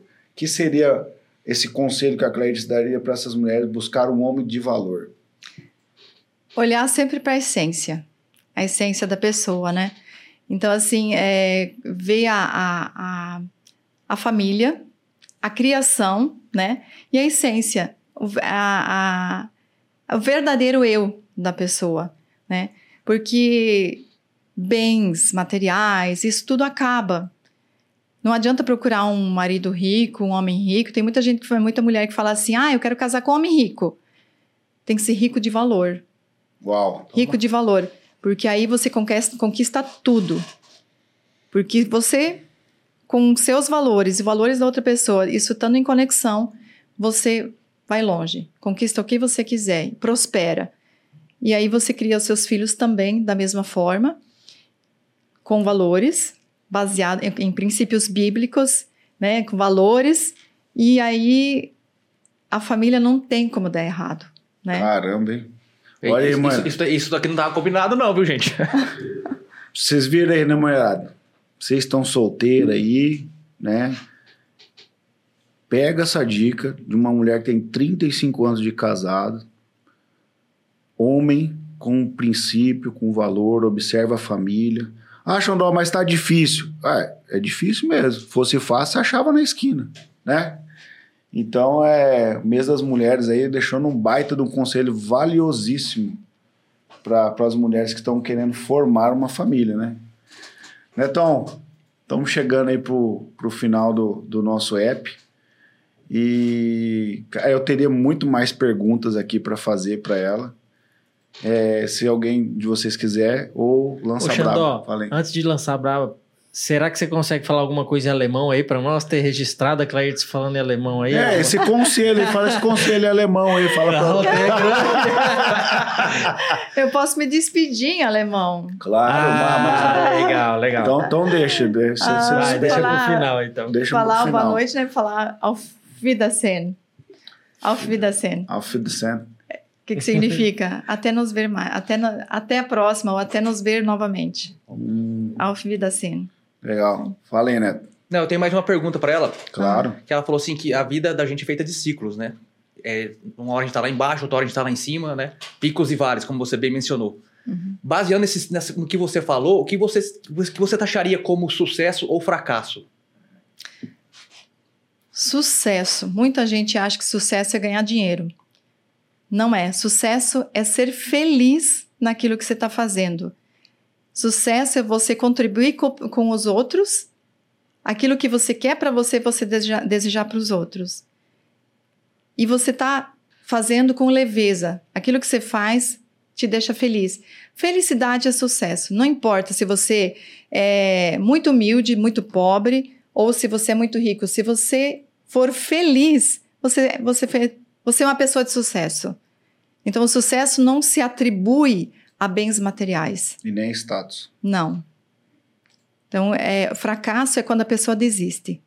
Quando ela desiste de ser o que ela gostaria de ser, quando ela desiste de viver, ou quando ela põe é, as expectativas dela nos outros e acha que fica no vitimismo. Isso é o maior fracasso do ser humano, é se vitimizar, achando que o mundo é, não deu oportunidades, achando que não teve oportunidade na vida ou que os outros é, não contribuíram. Não tem essa. Aí é uma pessoa que fica se vitimizando, ela nunca vai crescer. Vai em busca daquilo que você quer, conquiste, trabalhe, vai atrás e nunca desista. Esse é o, é o recado que eu poderia dar, né? que a gente só tem sucesso se a gente quiser. E Deus colocou tudo à nossa disposição. Ele falou, deu tudo para nós, colocou a gente no mundo e falou: Ó, tá pronto, tá tudo aí para você. Aproveita, faça por merecer. E se você não fizer, ninguém vai fazer, porque Deus já fez por nós. Caramba. Ele fez tudo, menos a sua parte. Caramba! Essa frase é Nossa, Precisa de outra pergunta pra encerrar? aí, Deus, Caramba. é braba demais, hein? Essa mulher é braba mesmo, hein? Vai, Netão, lança a última pergunta aí pra ela, hein? Clairton, você mesmo estava falando questão sobre valores, sobre princípio, de achar o homem certo, né? Que tem toda essa questão de valores, princípios, de você olhar para dentro de si mesmo e tudo mais, de você olhar a essência. Baseado no que você falou, quem é Clairtes por esse olhar de essência? A Clairtes, meu Deus, como é que eu vou, vou explicar? Eu sou a mesma pessoa que eu sempre fui, lá na roça, na faculdade, na, como empresária, como mãe, mulher, esposa, como diretora Mary Kay, como consultora, eu sempre fui a mesma. Então, é manter a mesma essência de sempre, ter a, aquela índole boa, aquela, aquelas, os princípios que eu aprendi em casa, os valores trazer junto. Então, sempre ah, levar com você onde você for, não importa aonde você estiver e não importa com quem. Manter sempre esses valores e os princípios. Então, é- essa é a Clarice, eu sempre sou a mesma. Sempre fui a mesma e continuo a mesma. Embora tenha é, trabalhado, conquistado muitas coisas, mas a minha essência continua a mesma. De mulher com princípios. Legal. Rafa, suas considerações aí do app aí, Rafa. Ah, eu gostei demais. Eu, quando eu, eu- é, igual ela mesma comentou, né? Eu era amigo do, do filho dela, a gente teve uma infância junto aí, estudamos junto um bom tempo.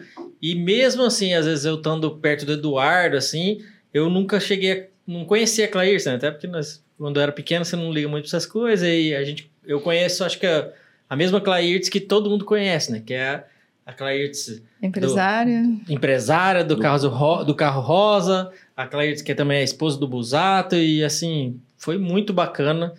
Bacana demais saber que você, além de empresária, é uma mulher da roça que dá conta de matar um frango. Isso aí, é, né? E eu fiquei. Sei plantar, colher. Eu sou da época que plantava na matraca, colhia com a foice. Tudo isso eu aprendi. Então, assim, não me assusto de nenhum trabalho. E né? eu fiquei feliz demais de É. estar aqui hoje.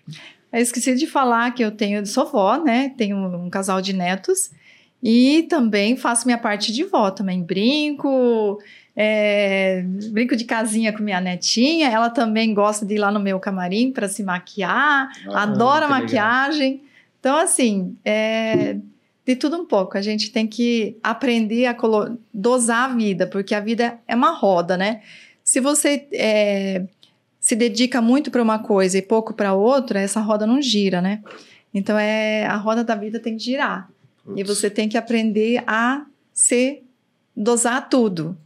Eu nunca deixei de viajar, nunca deixei de, de passear, de sair por causa de filho, por causa disso ou por causa do trabalho. Então a gente viaja muito, sempre saiu muito. Os filhos nunca me atrapalharam em nada, pelo contrário, a gente sempre fez todos os programas juntos, sempre viajou. E aí eu sempre falo, é, os filhos vêm depois da gente, depois dos pais, né? Eu vim primeiro, então eles entram no ritmo da gente.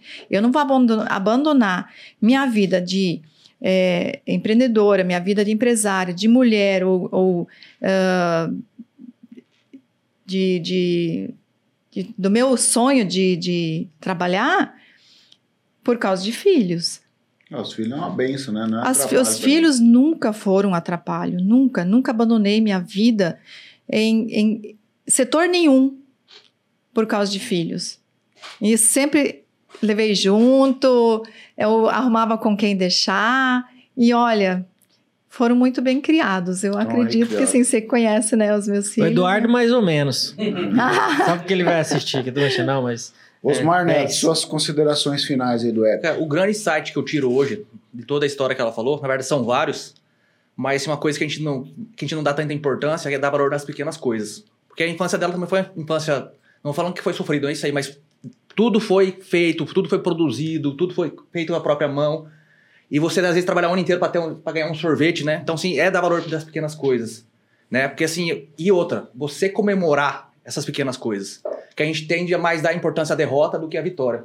Então, a gente acaba desistindo muito rápido porque a gente dá mais valor às coisas negativas. E ao contrário, quando você realmente você é positivo e você conquista algo e você, você comemora aquilo, a sua confiança vai aumentando. Né? E ela falou questão do propósito dela também, tanto quando a, a, ela fazia as festas, quando ela foi para Mary Kay, foi o mesmo, que era transformar a vida das pessoas. Né? Sim. Você entregar um produto, mas que, que você realmente que, que você realmente gostava de ver, era o brilho no olhar das pessoas, né? De ter uma festa que você nunca teve, né? É. Você levar aquele sonho para um pai de uma criança que estava fazendo uma festa com um filho, algum casamento, né? E você também carregou isso para Mary Kay. Então, assim, os propósitos, na verdade, foram o mesmo, né? Sim. Tanto que quando eu fazia decoração de festa, eu podia ter quatro, cinco, até sete festas no mesmo, mesmo final de semana. Mas para cada pessoa, aquela festa era única. Então eu tinha que fazer o melhor para aquela festa. Aquilo seja Porque aquele especial. casamento, aquele aniversário era único para aquela pessoa. Não importava para ela quantas festas eu tinha para fazer. Então eu sempre tive esse olhar muito humano, o lado humano de cada pessoa, né? Eu, as minhas considerações, cara, é o seguinte, eu é, conversando com você aqui, né, eu trouxe um conselho, carrego pra, para comigo isso, é, o, o exemplo do meu avô. Eu fui criado por ele, né, na minha referência de, de pai, e algumas coisas que ele, ele fez, e eu visualizando ele, eu acabei vendo que aquilo traz muito sentido quando eu tive o privilégio de estar com você aqui hoje. Plante uma árvore, escreva um livro e tenha filhos.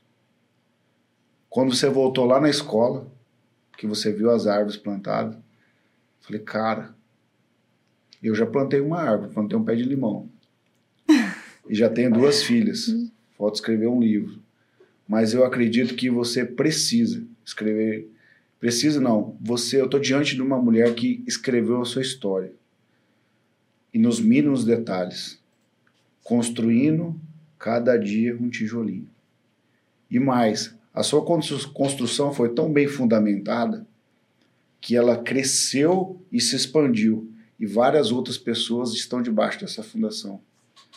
Que você traz sombra, traz esperança, traz um olhar para o futuro para pessoas que não tinham nada. Então vejo, hoje eu estou com o privilégio de estar com uma pessoa aqui que realmente veio para essa terra para fazer a diferença. E em tudo que fez, fez o seu melhor. E acredito que até o fim dos seus dias você vai continuar fazendo o seu melhor. Porque agora mudou a chave, se você é vó, está numa outra etapa.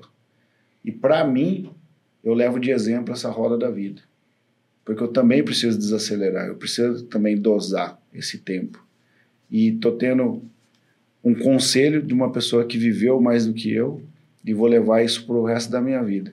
Esse conselho que você deixou aqui hoje. Gostou de estar aqui com a gente? O que, que você achou? Nossa, não dá vontade de ir embora, não. muito gostoso bater um papo com vocês, muito legal. É, essa troca de informação, né? Porque a gente expor assim a vida da gente, na verdade não é expor, é você mostrar o que você é de verdade. Compartilhar. Compartilhar, isso. Compartilhar a vida que muita gente não conhece. As pessoas conhecem a Clairtes já empresária, a Clairtes pronta, né? Mas não sabe o quanto a gente batalhou, trabalhou para chegar onde chegou. Porque as, muita, a- hoje em dia é, as pessoas são muito imediatistas, né? Elas querem tudo para ontem e acham que o sucesso tem que vir assim rapidão. E não é. Isso é uma construção. E a gente tem que viver todo esse momento, a, a trajetória, curtir essa traje- trajetória até chegar aonde você quer. Você tem que ter um foco. E aí você trabalha para conquistar, chegar naquele foco. Só que realizou, tem que ter outra, outra meta. Porque senão cai na rotina, você não, não tem mais um objetivo. E muitas vezes eu vejo entre os jovens é a falta de objetivo que faz a, vi- a vida ficar sem graça e virar um fracasso. Então é a falta de objetivo. Tem que ter objetivos na vida. Você tem que ter. E trabalhar para aquilo ali. Caramba, mulher não pode dar conselho aqui, né, Muito cara? bacana. Pessoal, o que, que a nossa convidada merece? Uma salva de palmas, né? Faltou tchau agora, o tchau. É, o tchau em alemão. Ah, é! Manda, manda um tchau aí pra galera em alemão. Tschüss. Pessoal, estamos encerrando o episódio 77. Nos siga nas redes sociais. Né? Aqui tem um QR Code aqui no canto, aqui, faça a sua doação para as associações que nós apoiamos aqui na cidade de Maracaju. A MAP e a MAPEC, uma das duas, vai estar ali. Então, tira esse escorpião do bolso e ajuda as pessoas aí. Um abraço e até mais. Valeu, valeu.